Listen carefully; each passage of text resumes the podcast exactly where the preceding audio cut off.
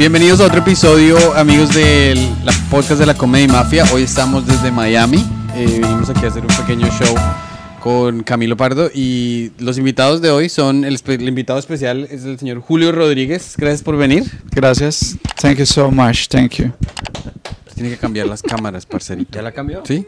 Yo todo bravo, yo todo regañón.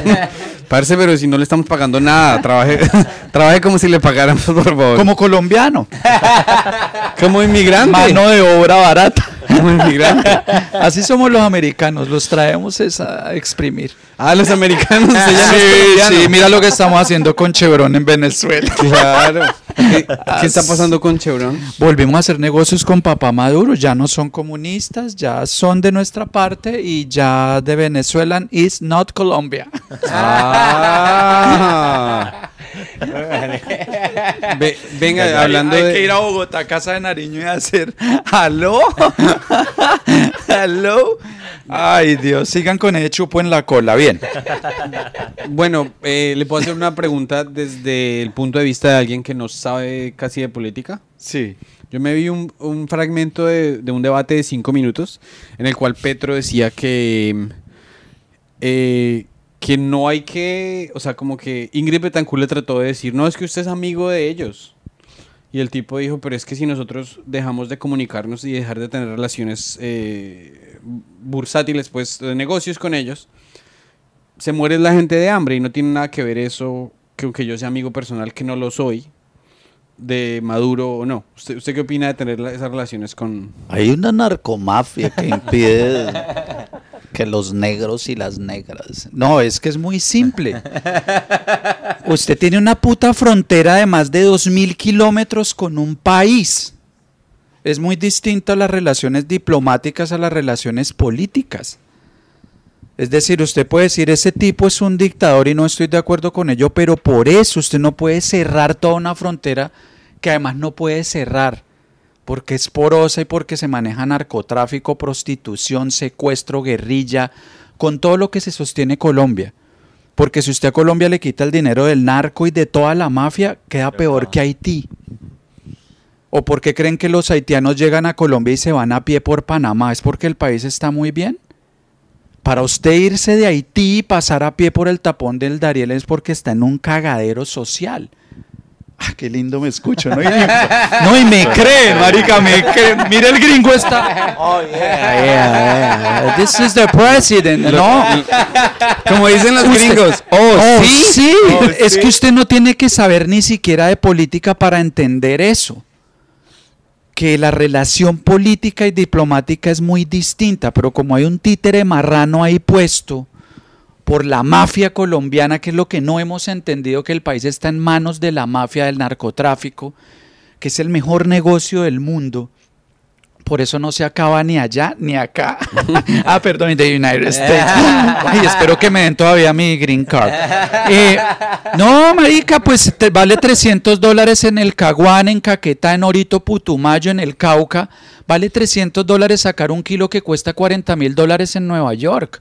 Sí, sí. Dígame cuál es el mejor negocio del mundo. La si usted no entiende la comedia, sí. Pero si ese marica nos invita a Nueva York, estamos en la hola.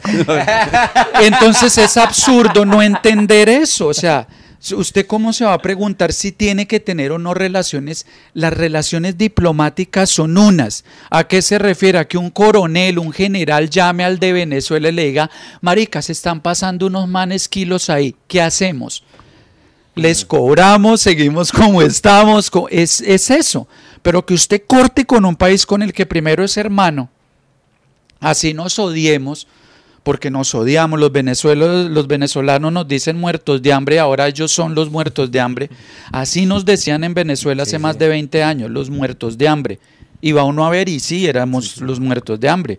Porque los empleados del servicio, la, la empleadas del servicio, los celadores, los ladrones, los vendedores ambulantes de Venezuela en los 80, adivine de qué país eran. Mi papá fue obrero en Venezuela. Uy, yo dije, fue ladrón. yo, Yo dije, pura ahí. En Caracas. Mi papá vendió mucho. Yo dije, bueno, pero gracias a eso estamos en the United States. no, es que, es que aparte que como prohibieron la clase de historia en Colombia, pues no sabemos, los niños no saben ni van a saber eso. ¿Me explico? No sabemos eso. Entonces, si usted no comprende y no solo verlo, solo véalo, solo analice, solo analice la frontera eh, de México con Estados Unidos. Era para que Estados Unidos hubiera ya bombardeado a México con todo lo que sucede en la frontera o viceversa, ¿me explico? Pero no sucede eso, hay una relación diplomática con un tipo que supuestamente es de izquierda comunista, Castro Chávez, lo que usted quiera decirle. Eso a este país no le importa porque este país es de gente inteligente como han visto. Aquí una cosa es el manejo político, la relación interna y otra la política exterior. Este país exteriormente ya sabemos lo que es. ¿Ves? Lo que es, papá, porque necesita que 300, más de 300 millones de americanos que estamos aquí. I hate Ibagué. Eh, no, mentira, no, Deportes Tolima, hijo de puta. Tienen los del Nacional con ese chupo adentro. Eh, pero, oiga, yo hablo mucha mierda. Me preguntaron una No, sola quiero- cosa y miren dónde voy. pequeño- Preguntaron cómo es su nombre. Usted es soltero. Este hijo de puta del Chávez fue lo peor. Yo quiero decir que las opiniones de Julio Rodríguez no reflejan las opiniones del ¡Ay, mira! ¡Ay, mira, la nena se le vieron los cucos. Si van a deportar a alguien, eh, el señor Julio vive aquí en. eh, ¿Cómo es que se llama? Security. Kendall. No, mentira, ya me está- Ay, marica. Entonces lo que, lo que dijo Petro era la pregunta. Sí, sí, sí, sí. Sí, no, pero está, está muy bien. No es que es eso, es claro. Usted necesita tener relaciones diplomáticas con un país del cual dependen millones de personas. Así de sencillo. Relaciones diplomáticas, no ser el mejor amigo, no prestarle plata, no apoyarlo. Todos sabemos que hay una dictadura, un tipo que dura más de dos periodos en el poder un dictador. Punto. Punto, no hay duda. Putin, la reina Isabel. Uy, no, esa ahí, güey, puta. sí. Marica, va a enterrar papas como va a enterrar a Bart. La reina Isabel va a enterrar a Bart y al diablo allá en Maloc. Ahorita, ahorita tenemos que, ahora tenemos que, que hablar de eso. Yo tengo muchísimas preguntas para Julio, pero no quiero acaparar la, la conversación. Si alguno de ustedes tiene alguna pregunta. No pregunten Pues de pre- drogas, no pregunten pregunta, de eh, drogas, no que no pregunten es de política drogas. como tal, pero eh, ¿qué opinas del- de la selección Colombia y de los de lo que pasó ayer o antes de ayer fue la gana Del, que, del partido, el 3-0 Ah, ah, el equipo eliminado que jugó con Bolivia. sí, ese. ¿Todavía aprietan calados? Ojalá esto fuera en vivo. Ah, mente la cagué, no. No, sí, pues es esperanza. El país siempre ha vivido de migajas. Sí, sí, es Toda la vida hemos vivido de migajas, de lo que nos caiga, de lo que podamos arañar. No hemos sido sobrados sino en narcotráfico. Primeros desde hace 40 años. Sí. Es en lo único. Pero si hay esperanza, hay que apretar el, el trasero y, y esperar que, que haya un resultado allá. Y Que sí, eso- pierda o empate. Sí, exacto, arañar, arañar migajas. Siempre, siempre hay que tener la esperanza y, y ya, pues. ¿Y y tú si no- fútbol? ¿Te gustó? Sí, sí, sí. Sí, y aunque no tenga cara, eh, sí. No y no tiene. me drogaba, no me mire así, marica. Esos magos se la saben. Pero fútbol competitivo, o sea, te- Yo jugué en las inferiores del Tolima, pero perdí noveno y de castigo mi papá me prohibió jugar fútbol. ¿Qué es Y ahí me convertí en esta mierda que soy. Por eso él llora cuando se embriaga. Y yo sabía que usted iba a hacer otra cosa. Mi James Rodríguez. Viejo O loco. sea, que, o sea que usted es otro, porque es, esto yo lo he visto bastante en comediantes. Eh, Franquito lo dice, no, yo pude, Sí, hacer, también, pude haber sido futbolista. Claro, y Fran- Pero, Franco. Franco estuvo más cerca que yo. Sí. Porque yo jugué hasta los 14 años, que era las- la preinfantil del Tolima, de las reservas. Ujú. Eh, cuando eso no había lo que hay hoy en el Deportes Tolima, que es, un- es una escuela de formación, no, eso eran equipos patrocinados por la alcaldía y esas cosas. Pero Franco sí jugó, creo que en Cooperamos, creo. Creo que Sí, jugó sí, y, sí, sí, él dijo y eso, sí. Cooperamos, eh, no, Cooperamos no. Bueno, bueno ¿En las inferiores de Santa Fe? en la, no, en la segunda división del fútbol colombiano. Ah, yo no me acuerdo cómo se llama ese equipo. Pero en algo así como lo que era la equidad, una cosa así. O sea que Franco es como un Maradona colombiano. Pero sin fútbol. Con la nariz, pero sin el soccer. Franco, te amo, te amo. Franco es una chimba. No, yo, yo consumía con Franco, claro. Sí, venga, eh, por favor, Sí, no, la fritanga.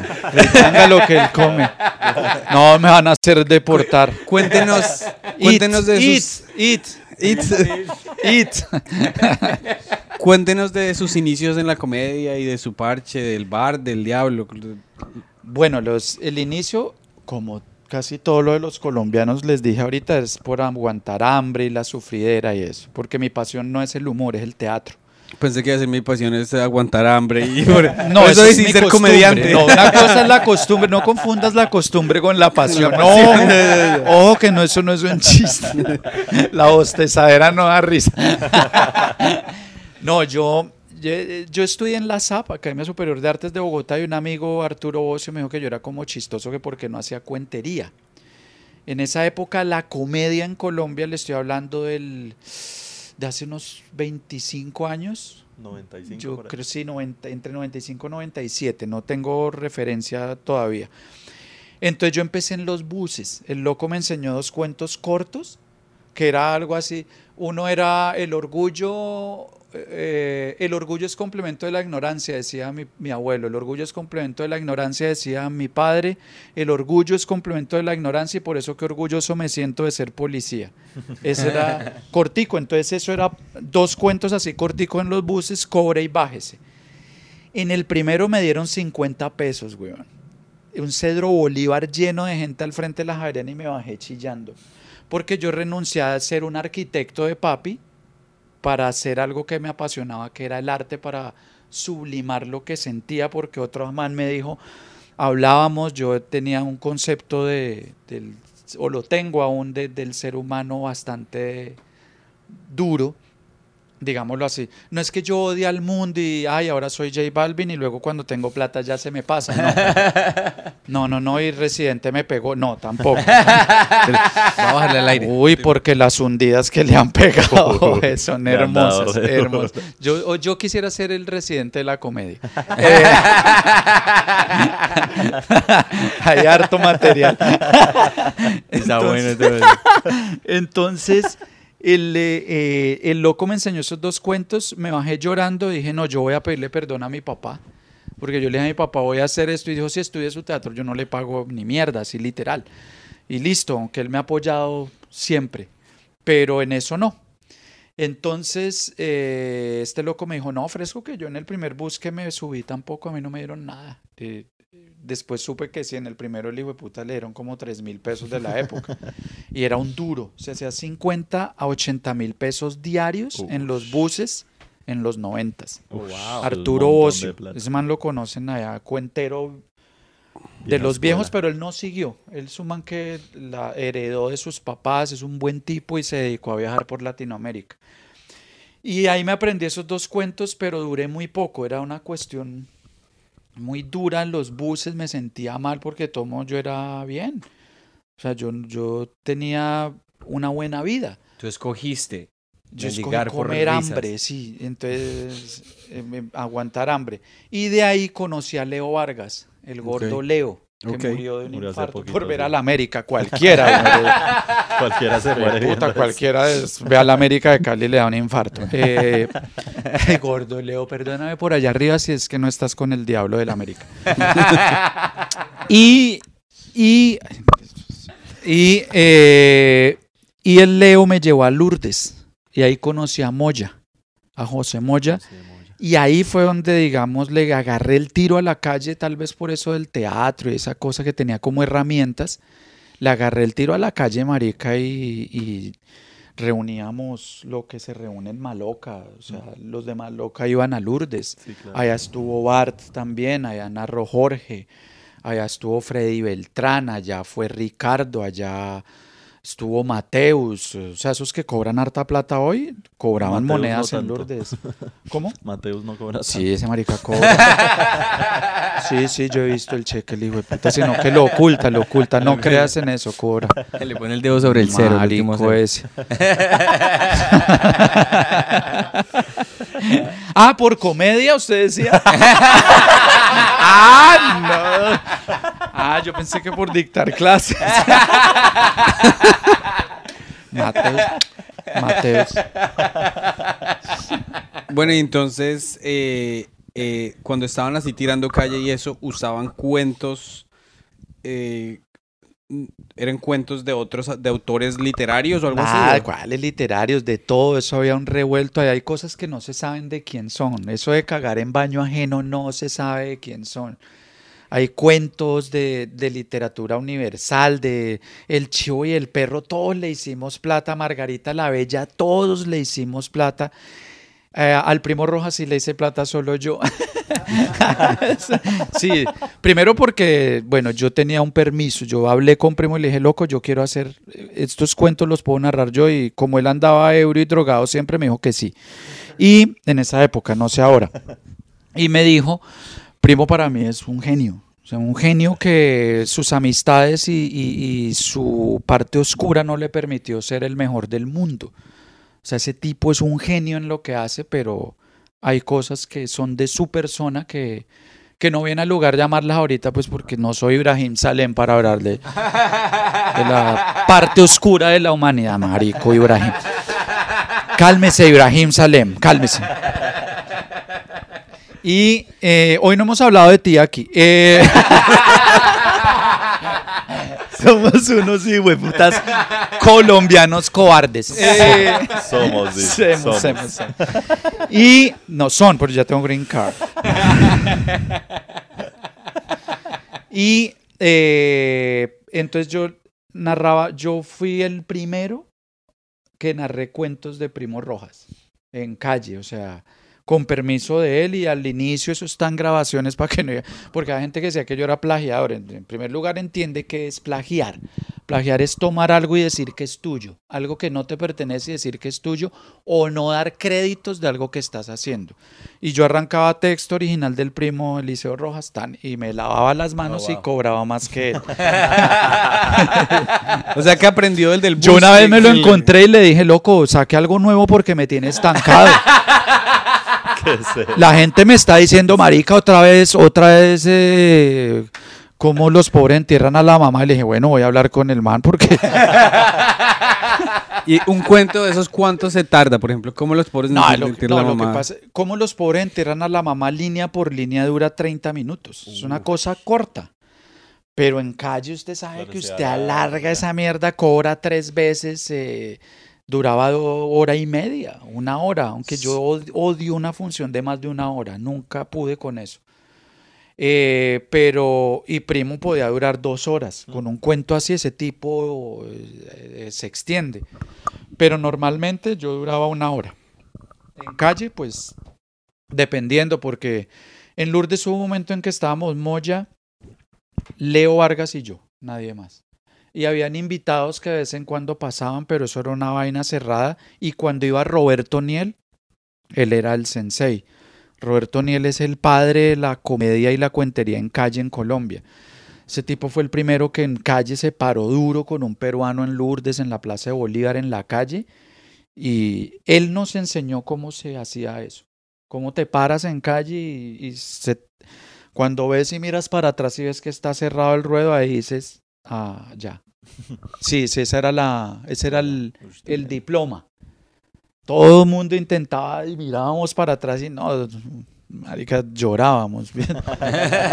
Todos miran para atrás y no había nadie Sí, adelante. No, no, miraba para atrás y, un- atrás. y no, un policía. ¿Me permite terminar para cobrar? Eh, ¿Me permite cobrar? Y No. lo que apenas ahorita de hoy en día del, del, del plagio, o pues no el plagio, sino de contar chistes de otro, que ahorita el estándar es como tan respetado eso de que es mi material, no sé, ¿qué opinas de eso hoy en día? Eh, ¿Estás hablando del de los dreads? De- No, estoy hablando es- Uy, no se la polémico. sacan al pobre Diego no, estoy Parra. hablando de tu opinión de hoy en- porque si antes sea, la cuentería es como otro tema, no pasa lo mismo en la magia, que uno hace magia, hace magias del que sea. Como Es que que, no existe hermano, ese- pues yo no sé, yo creo que usted, yo creo que lo mínimo y el decoro es que si usted hace algo que no es suyo, lo diga. Yo creo que es lo mínimo. Pero como somos colombianos, a usted no le importa, ¿no? Porque, claro. porque la honorabilidad no es parte de nuestro ADN.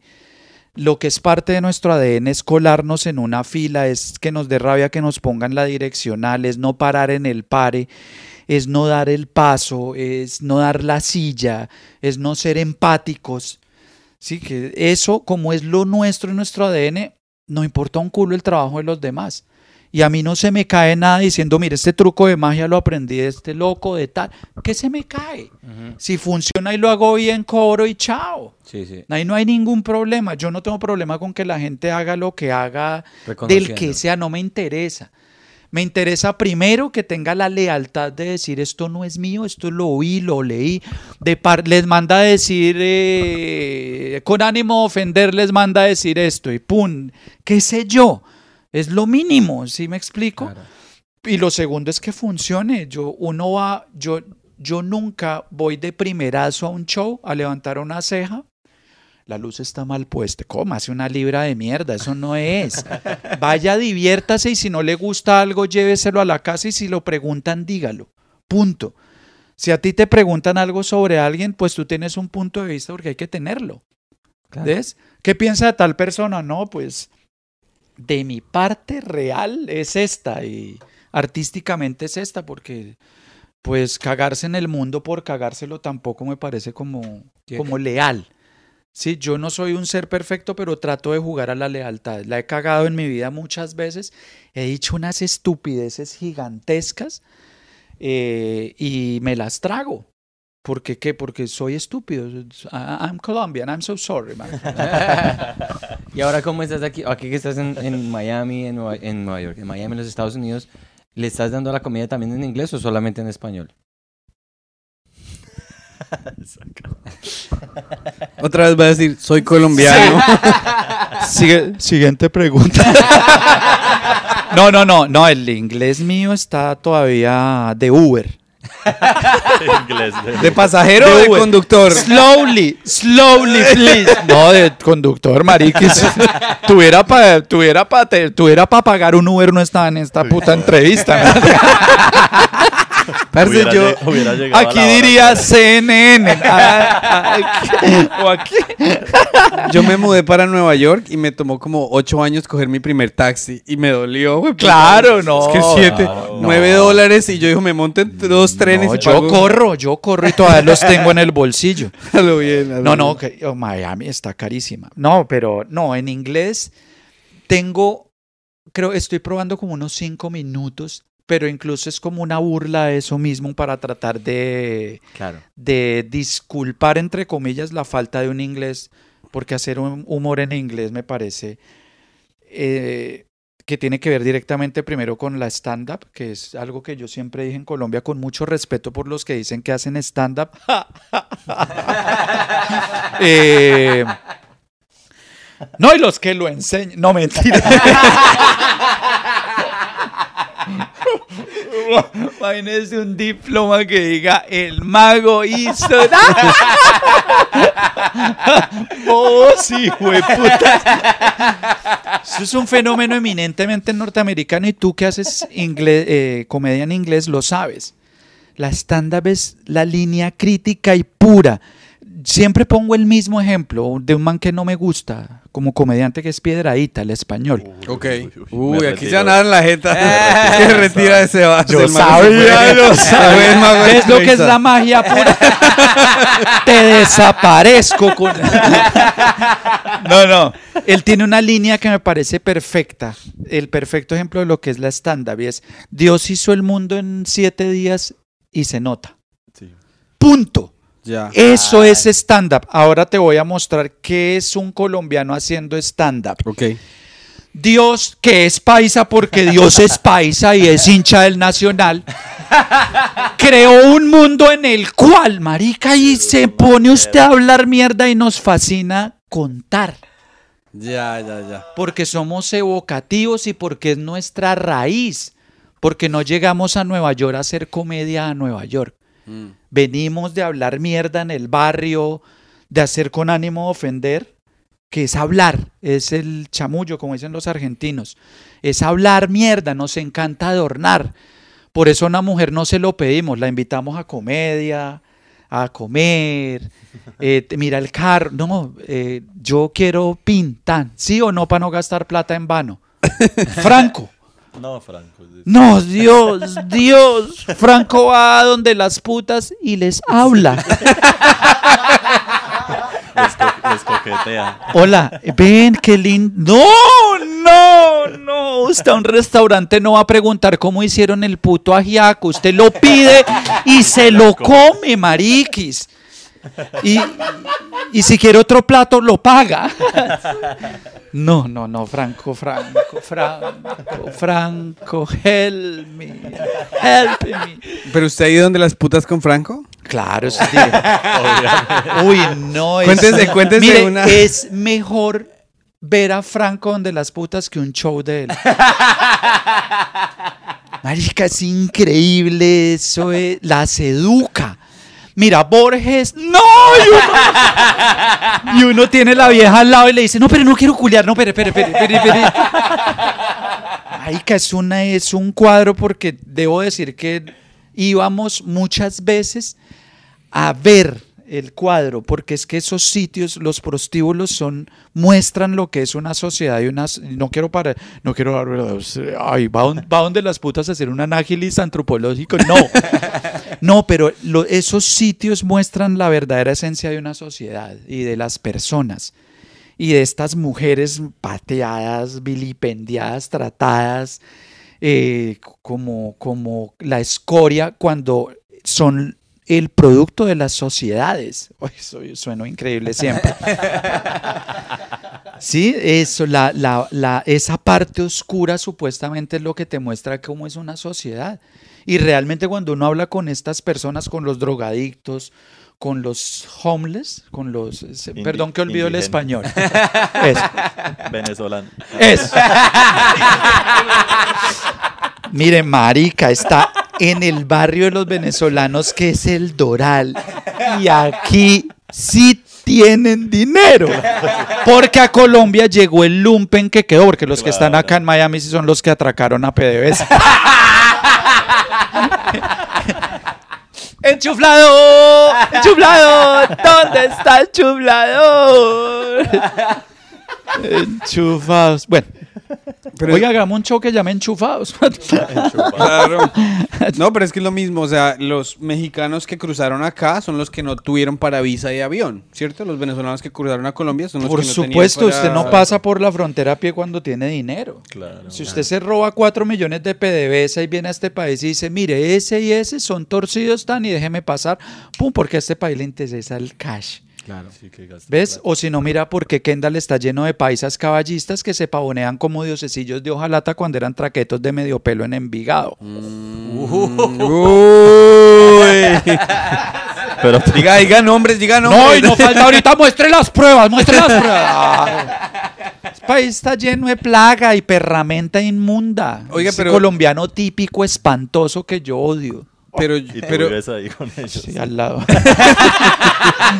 Tienen unos caballos más les, bonitos los les- les manejo las propiedades. Los hijueputas pasan así. A caballo No, no. No. ¿En serio? Un caballo de 200 millones. No, no, no. no, no. Pero eso sí es, eso sí es demasiado provinciano hacer no. esa mierda. Marica, marica. No les importa porque creen que son parte de una sociedad. Claro. De otro. Nada, tienen unas casas con, con criaderos de caballo y hoteles de caballo. De caballos, son hoteles de caballos de hipódromo, de apuestas, de este tipo de cosas, de paso. Y, y tienen eh, los, los tablones donde pasar los caballos y, y hacer sus exhibiciones privadas. No, salen a la calle, a los alrededores, a como chalanes. Yo digo, yo digo, que, ¿por qué dejan entrar a esta gente a mi país? Construyan esa, esa, esa, esa, esa Cierto, pared, yo, ¿quién hombre. le dio la, con quién se, quién casó a este perro con alguna hermosa cubana? O sea, Lo que a mí me parece interesante es... cinco mil, cuesta cinco mil ya, pero bajó, bajó casarse. Usted está hablando de gente que solía ser... Torcida, tra- delincuente. Traquetos y se retiraron. Yo, yo en cierto punto admiro eso. Que le pueden cortar eh, la avaricia ¿A quién? antes de ir a la cárcel.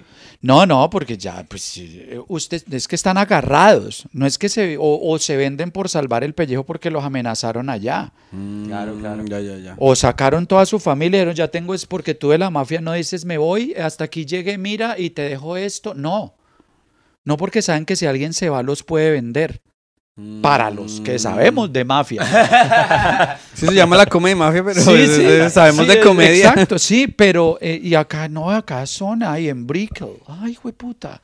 Y el Gabbiano y andan en Maserati. Per tutte le parliamo l'italiano. Ah. Y no, y es así, marica, y si, y si miran así los hijueputas. Y, y, y fueron unos lacayos de la coca ya. Y no tienen educación y, se les nota. Se les nota que el dinero está puesto por cuestiones que no tienen que ver con la honorabilidad.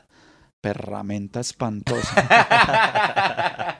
Yo odio eso, ese estigma que nos cargaron a los colombianos.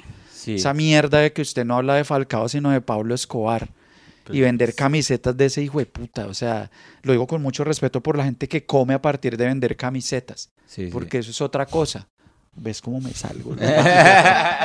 Trucos de magia, trucos de magia. Esos trucos lo aprendí, esas gonorreas de con ánimo. Eh, pero es un país que- permeado por esa mierda que, que yo odio, marica. Sí. Odio. Y claro, estamos estigmatizados por, somos o, o ladrones, o traquetos, o putas. Va uno a ver y Y sí. sí. sí. Mm. Entonces tenemos, no, no tenemos cómo defenderlo.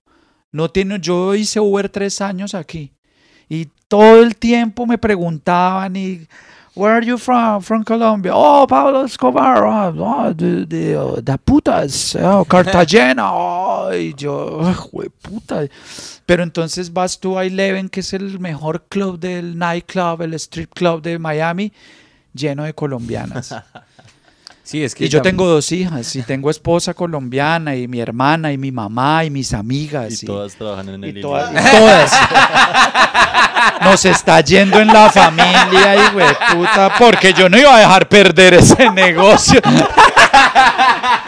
No, y yo digo, marica, yo digo, y, y las personas, y la mayoría de gente que viene a jugársela, a limpiar, a atender personas en un restaurante, a jugarse la vida y no y que trata de que la conciencia no caiga en eso, pues qué, que somos la mayoría infortunadamente, ¿sí me explico? Porque el país sigue siendo el primer productor mundial de coca. ¿Alguien se lo pregunta? Y no le vamos a echar la culpa a la guerrilla, por amor de Dios. No le vamos a echar la Petro narcotraficante. Sí. sí. No, o sea, ¿a quién le echa? Al Estado. Sí. El Estado es el único con el poder de permitir que en un país se cultive, se procese y se comercialice cocaína. El único, y yo lo vi.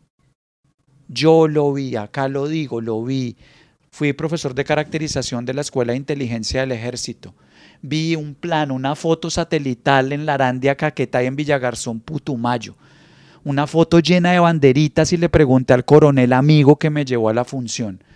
Le dije, ¿qué son esas banderitas? Y me dijo, estos son cultivos, estos son laboratorios, estos son campamentos de tal, estos son de tal. Y le dije, una pregunta. Eso fue hace como unos 15 años que fue cuando empecé a cambiar mi visión del humor, ya les digo. Qué pena que me adelante. Y soy increíble. Y, y le dije, ¿por qué no bombardean? ¿Por qué no acaban esa mierda? Y dijo, porque no dan la orden. Claro.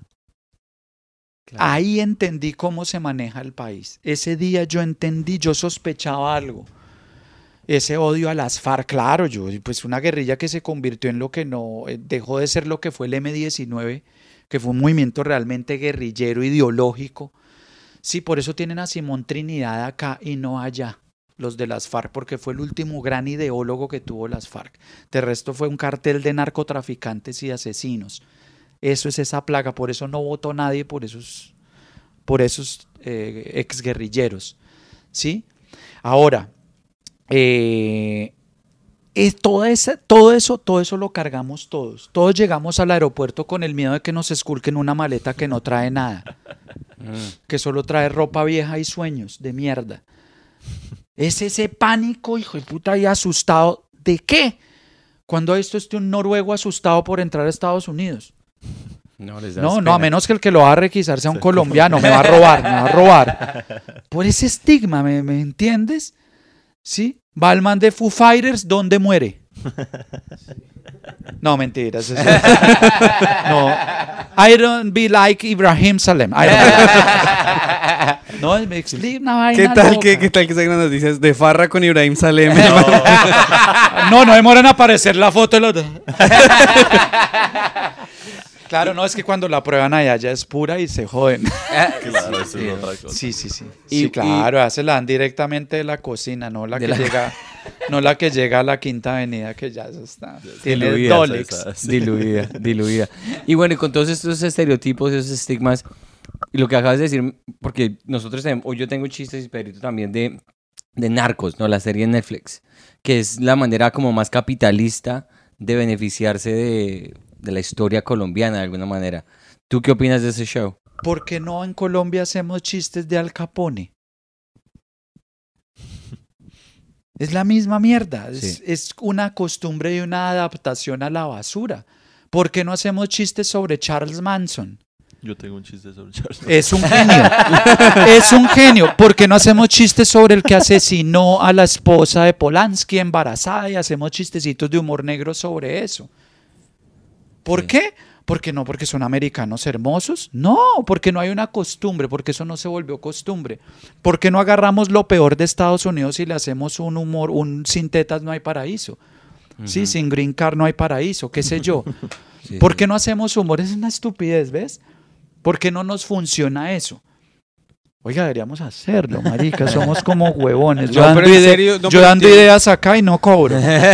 tiene, tiene mucha razón en el sentido de que nosotros, este país está lleno de estupideces, pero nosotros hacemos el humor siempre sobre nosotros. Ah, yo Sí, limpio. yo sí, no y sé porque qué. soy Es colombiano o porque hay colombianos. Ujú. Y es el error craso que yo estoy, por ejemplo, tratando de trabajar acá, que ha sido complejo, y es hacer un humor que pertenezca a esta sociedad. Ujú. Porque esta sociedad es terrible.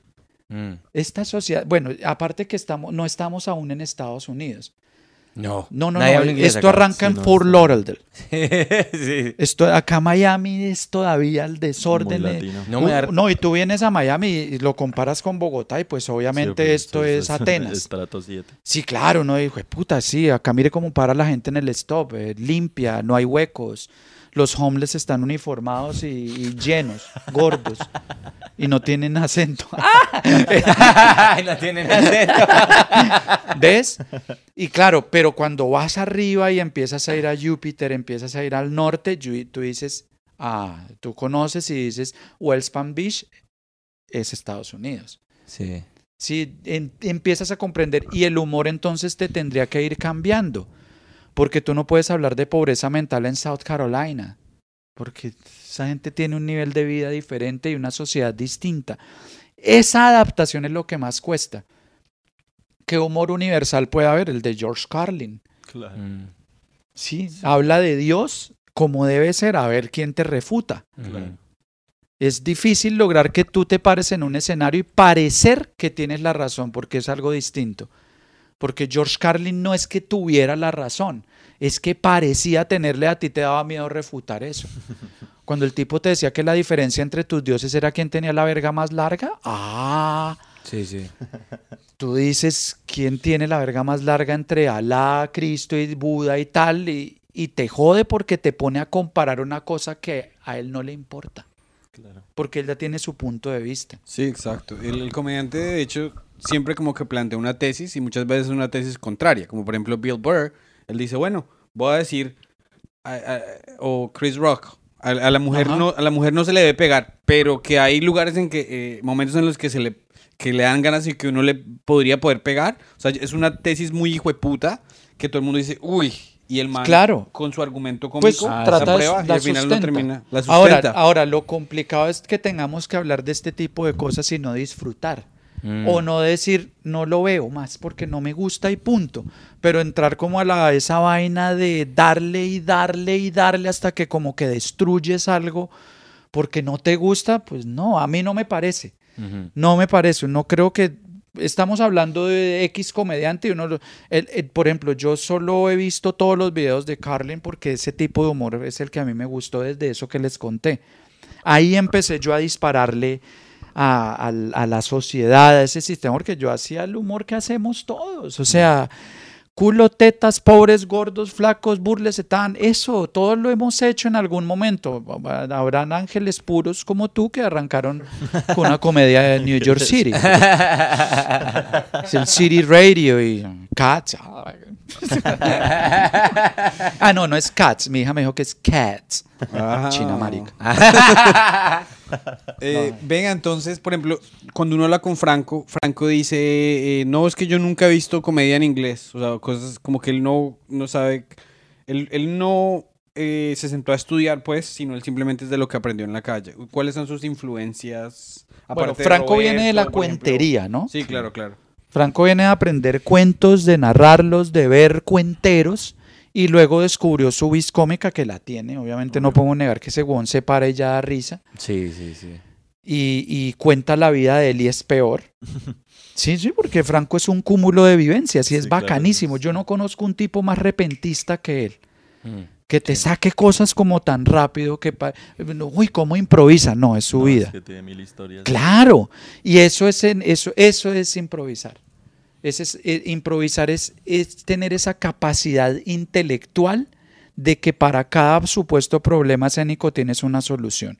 Eso es impro- improvisar, no es inventar. Es mucha información aquí para poner en práctica aquí. Sí, una vez charlar, me, me eh. dijeron que era como tener, como en vez de no es que se te ocurra lo primero, sino de muchas opciones que tienes, escoger la mejor. Claro, hay un abanico de posibilidades. Tú, tú tienes que tener un truco más debajo de la manga. Claro. Porque no falta el que te, ay, haga esto. Sí, claro, lo tengo. Pum. Y uy, eh, ya te sorprende. ¿Ves? Eh, Todos lo tenemos. El chef, el comediante, el taxista, el ladrón, todos lo tenemos. Todos ten- hay que tener esa información, esa capacidad mental, intelectual y física de poder resolver. Entonces, ah, esos comediantes como Franco, Franco, Franco se hizo, yo pienso que Franco se hizo a partir de la observación. Pues Franco es un tipo que él, él no mira sino que sospecha. Siempre está atento y, y tiene una memoria de elefante brutal. Sí. Y no presta plata, que es una bendición. y si presta, cobra, con- pero... Con interés. Ahora, lo otro es que es ingenuo y también yo le he cobrado a Franco 30 mil pesos desde que lo conozco. Y siempre me dice, ¿en serio le debo, marica? Yo no, es una broma, weón. Claro, yo siempre que lo venga, marica, y los 30 de la función de Ibagué. Marica, ¿en serio? Quique, Quique, Quique, Quique. Ay, nuestro productor amado, hijo. de- Quique, marica. ¿Usted, tra- usted también trabaja con Quique todavía? ¿o Todos ya no? trabajan con Kike. Todo, Sí, eso, todos todo- trabajan. todo eso es una red de mafia, una mafiocomedia que se ha llevado al país. Permitir que se regalen entradas. Bueno, y entonces George Carlin, eh, influencia grande. De alguna manera, ¿tú has visto a alguien en español que haga lo mismo, como análogo a George No. Carlin? No, no, no, no. No. Lo he visto, no. Ni cerca a nadie. Bueno, lo que pasa es en Colombia hablamos de Jaime Garzón. Pasa que Jaime Garzón era un ser de otro, de, de otro, Es otra cosa. de, de otra sociedad. E- e- Era un tipo con una visión de lo que sucede. Creo que él vio la foto que yo vi apenas abrió los ojos. Sí, él ¿Sí me explico? Él vio el país. Él vio nuestra sociedad, él nos vio desde adentro, Mm. que es algo que no hacemos. Nosotros pasamos la vista por encima de las cosas y las personas muy someramente y de una vez pum, damos la opinión y la cagamos, de una vez escupimos mierda de una. El tipo no, el tipo tuvo esa visión y empezó a ajustarse y se metió como un cáncer. El tipo era el cáncer de la política. Si ese tipo no lo hubieran matado, mm, No, le hubiera hecho un daño a la política tradicional muy grande, porque iba para eso. Sí, Pues porque por los eso lo personajes de él, Claro. uno los ve y hasta en ese momento No, son válidos. y- Sublime lo que el tipo, no, y lo veo, verlo, ver esas conferencias que daba y lo que decía, desde los noventas decir, jóvenes, tienen que tomar el país en sus manos. Si ustedes no lo hacen, nadie lo va a cambiar por ustedes. 2022 igual. y los hijueputas no salen a votar. Sí, sí. ¿Sabes sí, quiénes sí, sí. votan en Colombia? Mi papá, mi abuela, mi mamá, uribistas Claro. Cerreros que a las 8 de la mañana están frente a la urna depositando su votico. Por mi presidente Uribe. que nos salvó de las FARC. ¿Ah? Ese tipo de personas van y votan, aunque hoy en día pues ya sabemos que están comprando votos a 100 mil. ¿De dónde sale esa plata, perdón? ¿Del arroz? ¿Del café? Claro. ¿De Fedegan? No, la Furi no va a gastar su caja menor, bebés. ¿De dónde sale para comprar votos a 100 mil? Sí. Y el, y el 54% de los colombianos no votan. De ese 54, el 75% son jóvenes menores de 30 años. Tenemos un huevazo, el hijo de puta. Sí, quejarse de algo en lo que no estamos participando es como... No, no, no. Si usted no vota, cállese. Sí. Punto. Si usted no ejerce su derecho a votar y decir, voté yo formo parte de la democracia y lo cuido. Yo la ay, casi me echan a madrazos del sitio de votación, donde entré acá en Kendall, el Miami Dade. Yo entro, mi voto es por tal y por tal. Ahí está grabando mi esposa. No, mi esposa ya estaba pues en la mierda. está grabando mi esposa y mi esposo y mi, y mi voto en la mesa tal es este. ¡Pum! Róbeselo, hijo de puta. Róbese ese voto. O sea que eh, usted eh, despertó su conciencia social y de una usted dijo, yo no puedo ser comediante sin hablar de esto. Yo no puedo hacer, yo no puedo pararme en un escenario y ser el barranco de cagar y el hazme reír del público simplemente. Respeto mucho la gente que hace humor para hacer reír y se va. Lo respeto, lo digo con mucho respeto, en serio, la gente que me conoce lo sabe. Pero si yo tengo la posibilidad de que millones, millones y millones me vean, Millonex. millonex, y, güey, no, no, putas, no, no. el mundo va al infierno.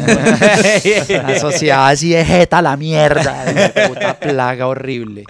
Quiero ser perritos.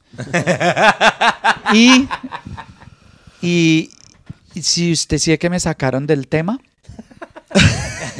No, no, espera, estamos hablando de la conciencia social. No, si, de- si usted, ah, si usted lo ven millones de personas, como yo lo he dicho con la gente, con los muchachos de Con ánimo de ofender, que me preguntaban en otra entrevista por ahí que qué pensaba de ellos. Les dije, marica, son unos genios, marica, le pegaron a algo a lo que, por lo que todos pasamos por encima y no nos dimos cuenta. Punto. Bien. Que no les gusta que después de tener tantos millones de personas que los ven, no tengan conciencia social y no sepan dónde están parados, en qué clase de moridero social están. Eso me parece a nivel muy personal. No es una crítica al talento a ellos, no, me lo preguntaron. ¿Qué no me gusta? Creo que ya lo están haciendo con lo del noticiero, contigo y sí. con que me Con parece bacanísimo. Cuando puedo en serio yo los veo y me parece del putas porque ya hay una aproximación. a- ojalá no los maten.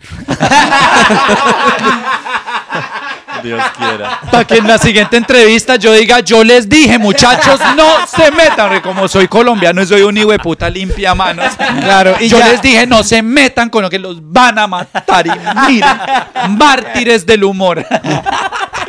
Y como usted ya vive acá, pues vale huevo. Y en honor, entonces todos ahora vamos a hablar así para en honor al que mataron. Así somos, marica, somos eso, bacano, en serio, de, de corazón les digo que me parece el putas, que claro, no para convencer a todas estas personas de que voten por alguien, es de que tengan conciencia de cómo funciona la política colombiana, cómo funciona un país que tiene unas posibilidades de vivir dignamente las hijueputas, ¿sí? Porque un mandatario inteligente coge todo ese dinero del narco, es que se lo dijo Leder a Belisario en el 86. En el 85 le dijo, no me extradite, déjeme pagar acá y yo le pago la deuda externa.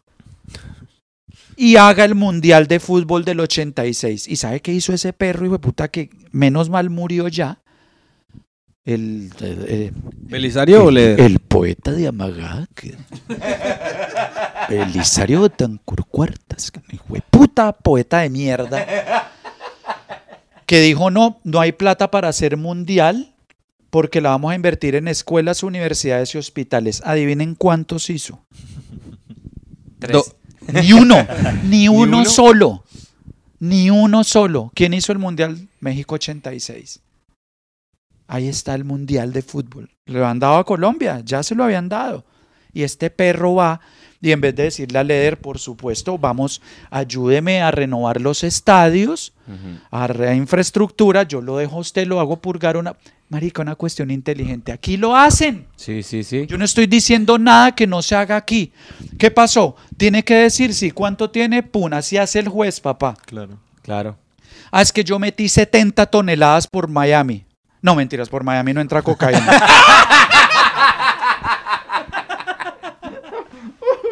putas no saben cómo se construyó Brickell. Eh, ¿Usted cree que quién va a hacer edificios de vidrio? Un traqueto. Ese gusto es de traquetos. El video. Puta vidrio, hijo de puta vidrio. Métale vidrio, espejo que me quiero ver. Paridos. El- Tienen el gusto en Envigado todavía. Y eh, nos van a matar. a las- Yo las quería. Entonces, eh, sí, pero digamos nombre, apellido y la dirección también la tengo. Esteban Blues. Y entonces, no, entonces, ¿qué pasa? Esa conciencia de, de poder. Yo dije un día, si a mí me ven 50, 100, 2000, lo que sea, yo no puedo pasar por ahí y que no sepan qué pienso yo de esto. Por lo menos, por lo menos eso. Sin darme las de querer que voy a cambiar el mundo, no me interesa porque me hubiera dedicado a eso. No, a mí no me interesa, me interesa mi familia. Que mis hijas estén bien y por eso tuve que salir y venir para acá a ver si tenían un, una mejor visión del mundo y podían tener una oportunidad y la están teniendo, menos mal.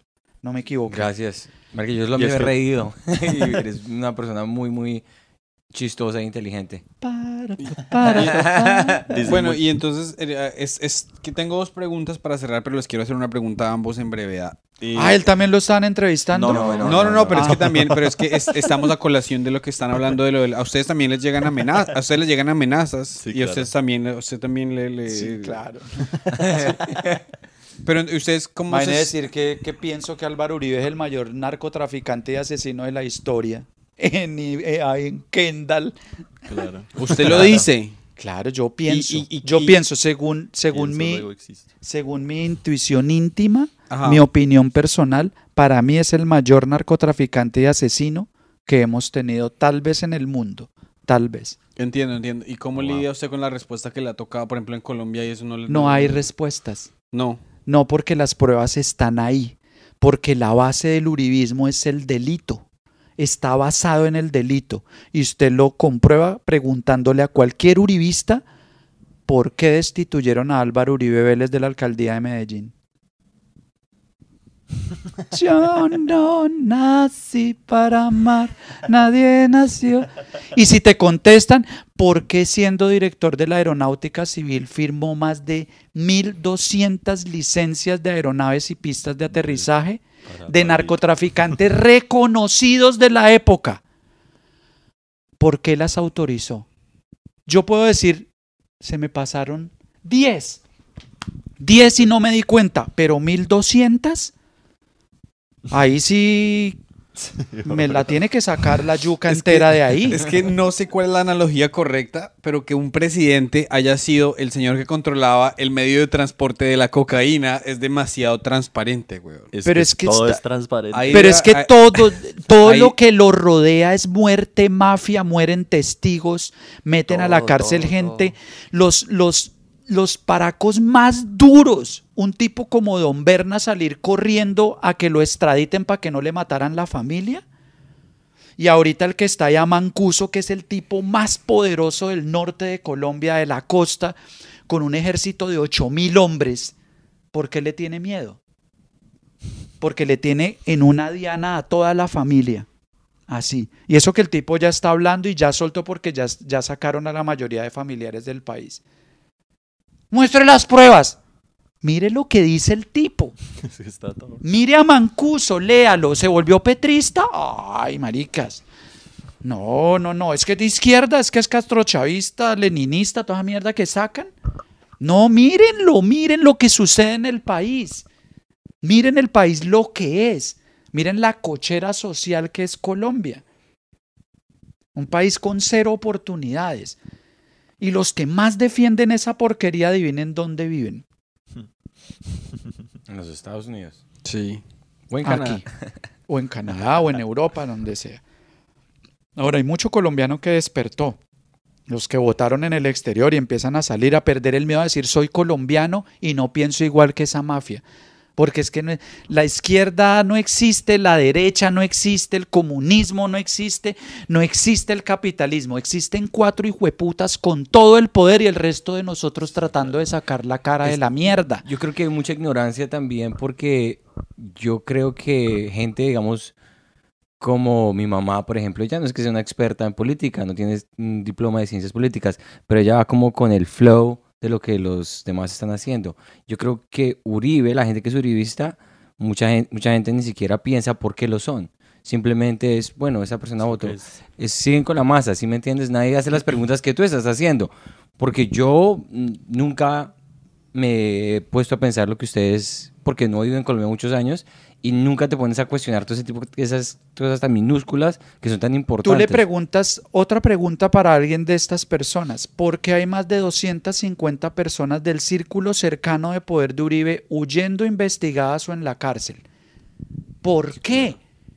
Es que el pro- Ay, es que los persiguen, perdón. ¿Quién tiene tanto poder para perseguir a toda esa gente? No, antes no, los, no les han echado mano, es porque en el poder en Colombia, ¿de quién es la fiscalía? ¿De quién es la procuraduría? ¿De quién es la registraduría? ¿De quién es todo lo que termine en IA? La policía, todo. los medios también. Los medios más poderosos del país. Bueno, RCN ya tiene, tiene más rating Sí, ya no lo van a alerta. ver. hijo sea, no tiene, tiene, hizo tres puntos en, después del partido. Tres puntos, tres puntos del noticiero. Están hundidos en su propia caca. Mi Fox News tiene como el triple, el cuatru- el cuádruple de todo eso. No, pues es que, es, porque es que estos locos, por eso le digo que tuvieron esa genialidad, le pegaron, no sé si lo hicieron a propósito o lo encontraron, pero encontraron un nicho que nadie había explotado. Y la manera de hacer ese tipo, de- Franco creo que lo decía en un programa, creo que yo lo decía con Franco, ese programa que ellos hacen lo hicimos nosotros 20 años. Claro. Nosotros terminamos una función y nos poníamos a hablar mierda. Sí, es que eso es lo- Parce, es Ese que- es el programa y me pareció, eso me pareció del putas, esa vaina de y rabia, ¿no? De decir, yo hubiera podido hacer esa mierda. No, pero es que pó- póngale cuidado que cuando nacieron los podcasts, que, que- que los podcasts explotaron, eh, Bill Burr, que es uno de los del Comedy Cellar con Patricio O'Neill y con todos ellos, di- todavía dicen, puta, se nos, se nos fueron 10 años de conversaciones después de los shows. Claro. Claro. Y eso era, y, y de, eh, o sea, eso fue el germen de, de- esa fue la semilla de Tough Crowd. Claro. Y lo que dijo Gabriel es Tough Crowd, pero en la calle en Bogotá. Exacto. Y no es, y, y mire, y no vamos a hablar de que es trascendental, inteligente. No. No es hacer algo para divertirse. Punto. Porque lo que yo veo ahí es gente divirtiéndose y ver si la gente que está al otro lado de pronto lo hace. Sí, sí, sí, claro. Sin ni- creo que no tienen, yo no veo ningún tipo de, maquin, de maquinación. No. Vamos a libre. No. No. Vamos a hablar mierda, vamos a hablar de esto, usted, esto, usted entra acá, grabe aquí, punte, luego edite y chao. Mm. Sencillo, ¿sí me entiende? Nada elaborado, no sé, ahora de repente ya... Y eso que uno la caga cuando hace ese tipo de cosas. Cuando usted empieza como a darle más elaboración a ciertas cosas, como que daña la Es esencia. que por eso to- todos los que decían que con ánimo deberían, o sea, lo que decían que tienen tantas vistas porque no hacen algo con eso, es que si hubiéramos cambiado el formato y empezar a ponernos serios o decir hoy vamos a hablar de este tema, Nah. pues no hubiera funcionado No, no, porque no, el no. formato es así, es amigos hablando de, de- de lo que bobadas. No, no, no. Y, y Sí, por claro, eso es están como un- ahí, por eso la gente se pega y ve y ve y ve y ve. Eso es. Eh, bueno, Estos, ya- son- estos son el, el Karim juega de, de Colombia. ¿Han visto el niño Karim de, de México? no. No. Mi hija ve y ve un chino marica jugando con el papá. Y es, es re fastidioso. El papá, vamos Karim, vamos Karim, vamos a jugar Karim. Mira, dispárale Karim, dispárale Karim. Y el ¿Pero chino el papá es peruano? No, yo no sé. no, es mexicano, creo. ya. Karim juega, búsquenlo. Ya, ya, ya. Y cada verlo, video del chino de 5 Millones, minutos ya. tiene 100 millones de views. Demasiado loco. Venga, ¿usted a qué hora se tiene que ir? ¿A las 50 o a la, o a la 1? Do- uy, no, ya queda, no, hágale, hágale, yo le aviso. Listo, listo. Entonces hagamos. Eh, esto está una chimba y espero que lo podamos volver a hacer. Eh, cuando Pues si a vuelven a pagar, yo vengo. No, y la idea es que usted también vaya allá y haga, cuando ya nos crezca el público, que sea usted el headliner Mijo, allá llame, no, así no crezca el público, yo voy. en Nueva York. Sí, de una, no, de una. La idea es ir cuando no hay público, en serio. Listo, de una. Hagámoslo. sí, la idea, yo, a mí no me interesa, esperemos a que seamos fam. No, hagámosle, hagamos esto. Yo no, yo, sí, sí, yo sí, no soy hacemos- diva. Yo, Hacemos más, hacemos allá- más allá te episodios esperamos. y hacemos en vivo. Y, y ¿qué le iba a decir? ¿Qué tal yo ahí todo Julio Marín? No, no. Julio Mario. ¡Ay, Ivancito! Algo que algo que me encanta, que yo quiero saber es eh, una persona usted escribe su método de escritura o sea se- sentarse a escribir es que por ejemplo yo yo vi sus, su stand up entonces yo vi que el- el- la estructura de chiste yo la como una persona que yo escribo muchísimo entonces yo chiste muy bien hecho chiste muy bien hecho chiste muy bien hecho usted tiene un proceso de escritura como tal No, yo, por ejemplo, pongo frases todo el tiempo que se me ocurren en una lista de notas. Ok. Y, pero ¿cómo es la- le, le- le importa le- Va y se gana el Nobel de la comedia. le importaría y no dice, no dice, eres colombiano. Le compartía, eh, por ejemplo, Y- leer una frase ahí que tenga medio cocinar o... o- Sí, o- no, no, no, por- no, yo pongo, por ejemplo, es, es muy básico. Lo que pasa es que, por ejemplo, mi hija estuvo en esa dura etapa a los 13 años en que lo odian a uno y ya se quieren ir a vivir solos. El puto problema es que eso les dura solo dos años, pierden el impulso y siguen ahí como zánganos, como si nada. Ya después de eso yo, yo sigo hablando. La idea es que el modo mío de trabajar con esto es una idea central y, y empezar a, para que parezca hablado dentro del público, que es lo que a mí me gusta hacer, o para que parezca una opinión. Y digan, no, qué tipo tan inteligente. No, una mierda. Es, es una simple idea y la charlamos aquí y sale, que es la raíz de lo que ustedes hacen. Hay una idea.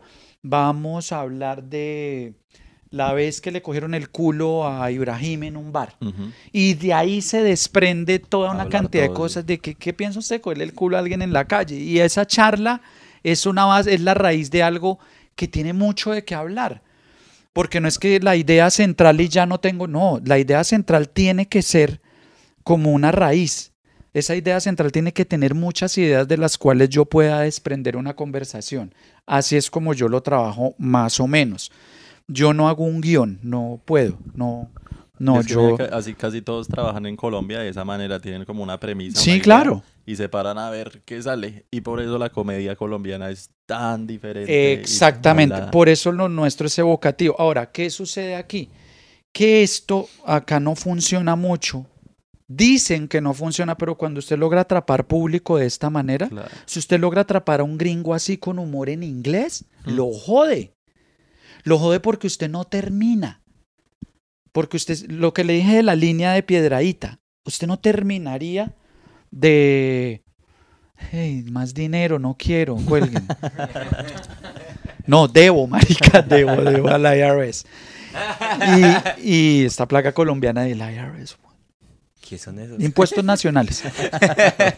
Entonces, entonces eh, ah, habrán maneras de crear la línea pura de la comedia, del humor, que eso es mucho más, digamos, eh, más riguroso, diría yo. Eso es tiene mucho más rigor. Crear la línea pura me parece dificilísimo.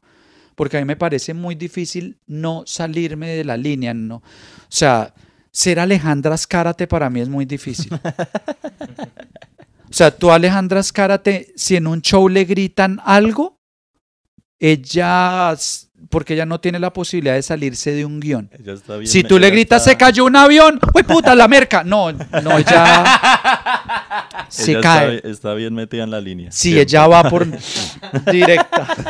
Ese es el humor que a mí me encanta. Sí, sí, sí, claro, claro. Ahora nos caen en las redes, no.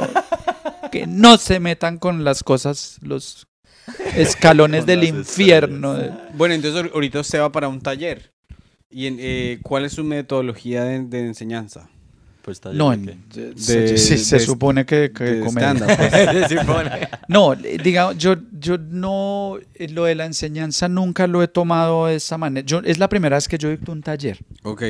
Y se lo estoy dictando solo a dos personas, una actriz venezolana y un amigo americano, col colombo, no, es de Venezuela, pero vive acá desde niño. Y la idea siempre es trabajar a partir de lo que es cada uno. ¿Por qué? Porque es, para mí es difícil dictar un taller eh, y que esa persona salga haciendo lo que yo hago y pareciéndose a lo que yo hago. La idea es guiar caminos, mostrar que hay caminos para hacer humor y que esa persona escoja por dónde ir. Entonces se trabaja primero una cuestión mental del saber, del querer, muy teatral, muy basado, yo soy actor de teatro. Entonces todo lo baso en la teatralidad, por si no se ha notado. Sí, entonces la base fundamental pues de ese actor eh, son las inteligencias dadas, que no es algo que me inventé, eso es una vaina viejísima, no me acuerdo de quién es, lo siento, señor Grotowski, Stanislavski o quien sea, pero las inteligencias dadas habla de aquello de lo que tú eres capaz de hacer y es todo. Tú puedes ser comediante, ladrón, puedes ser político, puedes ser banquero, vendedor, eh, hotelero, conductor, lo que sea. Pero tu infancia fue guiada hacia algo en específico y tu adultez también. Entonces, eh, ¿tú qué estudiaste, por ejemplo? En serio. Yo estuve, pero me retiré ingeniería mecatrónica. Exacto. Entonces eh, el ingeniero, el- entonces el- trataron de llevarle esa, esa, esa inteligencia dada a ellos. No, este loco le gustó la magia. Luego el humor. Y ya y se va dando cuenta que tiene tantas posibilidades de hacer muchas cosas. De repente va a ser coach. No, Porque por ahora favor. esa es la moda. No, No, por favor. Ay, oh, escuela de coaching, mariquis. Es que hay una universidad del quién putas Yo quiero ver al profe de coaching. ¿Será el japonés ese que fue a Ciudad Bolívar al que todos le creen? No, Ay, mariquis. Entonces, por ejemplo, yo, yo me presento, eh, yo me matriculo, digamos que me matriculo al taller. eh, antes del primer día, ¿usted me pone una tarea? O, No. o cuando yo llego, ¿usted me empieza a hacer preguntas sobre mí? Exacto. o- De por, e- entrada. Por ejemplo. De entrada es. ¿Que lo quiere gratis o qué? Hay que pagar por No, no, quiero más o De entrada ya pagaste, ya. Esa es la primera pregunta. ¿Ya pagaste? Ya pagaste, sí. No, ¿cuál es eh, el momento más triste que usted recuerda? ¿Cuál es? Parece, tiene toda. eh, ya, ya le voy a decir cuál es, pero yo soy guionista de televisión. Y eh, eh, leí un libro de un novelista que enseña cómo crear personajes y el man pone cuál es su momento más triste, cuál es su momento más Son alegre, cuál es su son- momento más vergonzoso. Sí, por ejemplo, dime cuál es El- el, más para hacer un ejemplo de, la- de mi genialidad. Haga- hagamos una, hagamos una ronda. Bueno, sí, eh, el momento más triste de mi vida. Yo creo. Vamos a decirlo así a la, a la, a la lata. Usted tiene que empezar a observar todo. Cuando yo vi a mi mamá. Todo. ¿Sí te pillas? Dile, dale, sigue Mi- hablando. Mi, mamá sigue, un día, sigue. mi mamá un día me despertó y nos íbamos para un viaje o algo así. Eran las 6 de la mañana. Nos despertó un sábado una hora que era. Y nosotros nos despertamos así como que, ¿qué, qué pasó? Y mi mamá trató de decir como que vamos a ayunar, vamos a tomar café y pum, pum, pum. No, no pudo y se quebró y dijo, mataron a su tío Víctor. Vuelva a contar eso, vuelva a contar eso tratando de burlarse de eso. Uy, parce, es que si esto mi mamá Ah. se, muere no, no, no, Ya, ahí es. Por ahí se empieza. No, no, no, pero yo, o sea... No, no, no, pero- por, por ahí se empieza. Pero mire, mire, son todas las reacciones que usted tiene que encontrar en él, el modo de las manos, la, el- ese es como una preparación. Todo eso son detalles que usted no puede dejar perder en un escenario. Y ni porque son parte esencial de un ser, de alguien que me está contando algo. ¿Sí? Cuando yo te digo, dímelo como si estuvieras vendiendo en la calle. Dime eso mismo como si estuvieras vendiendo pescado en la costa colombiana, Patacón, en Barranquilla, en pleno carnaval. ¿Qué hace eso? Despertar en usted eh, una situación totalmente distinta a lo cotidiano, perder el miedo al ridículo, que es algo que tenemos todos. Todos tenemos miedo a, a quedar en ridículo. Cuando usted pierde eso, cuando usted pierde esa capacidad de apenarse ante la gente, que todavía lo tenemos todos de alguna manera, hermano, usted tiene una ventaja gigantesca porque usted entra a jugar a ser niño. A los niños no les importa lo que usted piense. Parce, me estoy leyendo este libro. ¿Usted se conoce ese no me saque algo de un Coelho. Dios, que no me saque algo. El alquimista. O el al- sí. Me estoy leyendo, Estoy leyendo este libro escrito por el gordo ¿O quién se Benjumea. No, mentiras. Sí, pues. Eh, el, el escritor de Padres e Hijos, el que creó Padres e Hijos, no, es este, este libro que es el, el- son las memorias idea, de eh, eh, Breaking Bad. ¿sabe- Ah, Breaking sí, Bad? sí, sí, sí. Él le hicieron un spin-off de Breaking Bad, pero él tomó un... Pero él quién es? Él es el él, él Es Bob, Bob Odenkirk, que hizo actor mucho, de Breaking mucho Bad. sketch, mucho sketch. Él escribió para Saturday Night Live. un duro. estudió con Del Close, que Del Close es como el primo Rojas de, de allá. Y entonces, Del Close, primo Rojas es el que soplaba ahí de todo. No es tanto que soplaba. Yo nunca había primo meter. Muy adicto, pues. No, el alcohol. El alcohol. Entonces, el alcohol y los y la gente, el círculo cercano que tenía lo llevó a, a no ser el. a- esto es muy personal, una opinión muy personal, muy subjetiva. El alcohol y ese mundo que lo rodeaba no le permitió a él ser el mejor de la historia. Sí, sí, sí. lo digo yo. Por eso, Del Close eh, era un tipo que Saturday Night Live lo contrató para que le enseñara a los actores de Saturday Night Live, como Eddie Murphy a todos, a actuar. Y el man duró dos días, dijo, a la mierda, y se volvió para Chicago a, a un teatro donde había ratas y cucarachas, porque ese era su mundo. Él no quería, él odiaba el comercialismo y, y quería hacer eso. Pero entonces él le enseñó a Bob Odenkirk y Bob Odenkirk le dijo, usted va a llegar a ser un comediante cuando usted se suba y sea un niño. Porque cuando un niño estás, están, está jugando, los niños dicen, bueno, mató a, maté al- el, el- el indio, mató al vaquero, Se pero se resetea. Claro. Y seguimos jugando porque el juego nunca termina. No hay Entonces, moralismos, no hay señalamientos, no hay nada. Dijeron eso, cuando uno es- llega al escenario con la energía de un niño que quiere seguir el juego y que el juego nunca se acabe, ahí es donde uno llega a la cumbre de la comedia. Y me lo dijo usted y, y- y lo, y lo dijo este mismo, este mismo tipo. Él Es me copió, es estoy seguro. esa seguro foto se parece a usted. Sí, Bob Odenkirk. No, que escríbale, es- demándelo. Son igualitos. Sí, es que. eh, Y hasta se parecen. eh, O sea que para Metástasis, ¿por qué no lo contrataron a usted, huevón? Yo soy una metástasis, esa por eso no me llamaron. ¿Qué vamos a llamar a esa metástasis que vivía allá sin documentos? Oiga, pero qué, pero qué chévere. eh, ese ejercicio está excelente. Ahora, ¿ya, ya, ya nos toca cerrar o...? Sí, sí, ahora Sí. sí. ya. Bueno, entonces, eh, los, los talleres, ¿usted planea dar talleres en futuro para anunciarle aquí a la gente? Porque nos preguntan mucho que quién enseña, que yo no sé qué. y Eh, nosotros, la pues, idea es hacer algo de no más de cinco personas, máximo Ok. ocho. ¿Por qué? Porque eh, se necesita, digamos, un, eh, una especie de personalización de lo que se hace. Ya. Yo claro. no hago nada en grupo, porque es que eso hace que tú te pegues a la debilidad o la aptitud del otro. O y inconscientemente lo haces y parece un universo y no, el universo eres tú. Y si quieres desarrollar ese trabajo, pues te vemos. Eso sí es chévere. Es algo muy, muy clownesco, ¿no? Es un Claro. muy de... Tiene, tiene que ver de todo. Lo que pasa es que, claro, pues yo en el teatro, pues yo me trae cinco años de carrera profesional haciendo ramilletes de sentido, análisis de texto, leyendo todo Shakespeare en un semestre. Eh, eh, entonces hay una cantidad de información que me permite abrir posibilidades, no enseñar. Yo no enseño nada. mm, Yo no soy profesor de nada ni enseño absolutamente, nunca lo hice. Lo único que uno debe ser consciente es que puede tener la capacidad de abrirle caminos a la gente. De a partir de este tipo de ejercicios decir, ven, ¿por qué no pruebas este tipo de humor por este lado? O decirlo de esta manera y que tú encuentres no el personaje. A mí me emputa cuando dicen, es que tienes que encontrar tu personaje para la comedia. Cuando tú tienes una cantidad de posibilidades de ser en el escenario, que para cada show puedes utilizar un personaje. Sí, entonces no, entonces yo soy loco y soy qué, entonces no, yo soy, no, no, no. No, tú puedes ser un tipo triste, al otro función ser un tipo totalmente divertido, pero esa conciencia es muy compleja de lograr.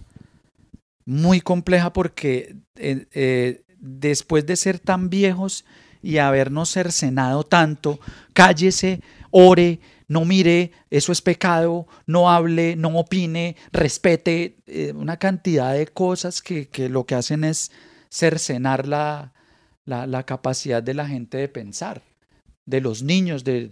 Yo, yo creo que yo hago stand-up por esa razón. Porque mi papá me decía, siéntese derecho, no silbe, yo no sé qué.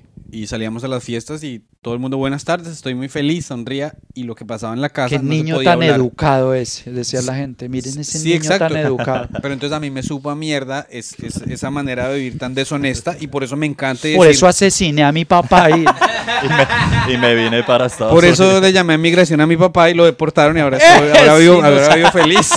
nos quedamos con ese apartamento en Manhattan. y el viejo en Itagüí. Pero entonces ya que nos toca cerrar, porfa dígale a la gente dónde lo pueden encontrar en las redes y... Nada, no, gracias ante, ante todo por la invitación a ustedes. Espero que este man haya grabado bien. Eh, ahorita, ay, esto estaba en... No, Julio Comediante en Instagram, Aplastapayasos en Twitter, que pues son... eh, Twitter es una cuenta de alguien que simplemente opina y que le echa la madre a quien cree que se lo merece, porque soy de los que piensa que el madrazo se... le- Hay mucha gente que merece que se le eche la madre con rigor, con estilo y con la calza partida. Es- se tiene que hacer. Se lo merecen por muchos votos. Y, y si algo se les hace reconteo. Eh, y nada, gracias a ustedes eh, por, por, por el chance y por- nos veremos en los escenarios que es donde se debe hacer todo. Claro, ¿y dónde lo pueden ver en vivo la gente aquí? En el Miami Improv. En el Miami Improv, Sí, en entonces- Instagram siempre pongo los... Los invito, yo invito a todos porque es un sitio para 400 personas y solo nos están pagando como 20. No, para nosotros es vamos. un honor. Eh, Sí. Nosotros eh, aprendimos de, de- desde Colombia que y hemos visto su- el- lo que hay en YouTube y, y nos gusta mucho y para nosotros va a ser un honor cuando No, casi no subo material, la verdad es que casi no En- subo, se me olvida, ¿no? En, en Nueva York y lo, quere- y lo queremos ver en vivo, entonces muchas gracias por no, participar. gracias, gracias, a mucho, ustedes, un- gracias, nos vemos un por allá, seguro, seguro. Listo, gracias a todos, gracias mafiosos y un honor. Muchas gracias. Qué horror, Maguito, gracias por llevar a acompañarnos. todos. Esteban, gracias por todo. Listo. Hasta luego. Hasta Ay, la próxima. un truco. Pum.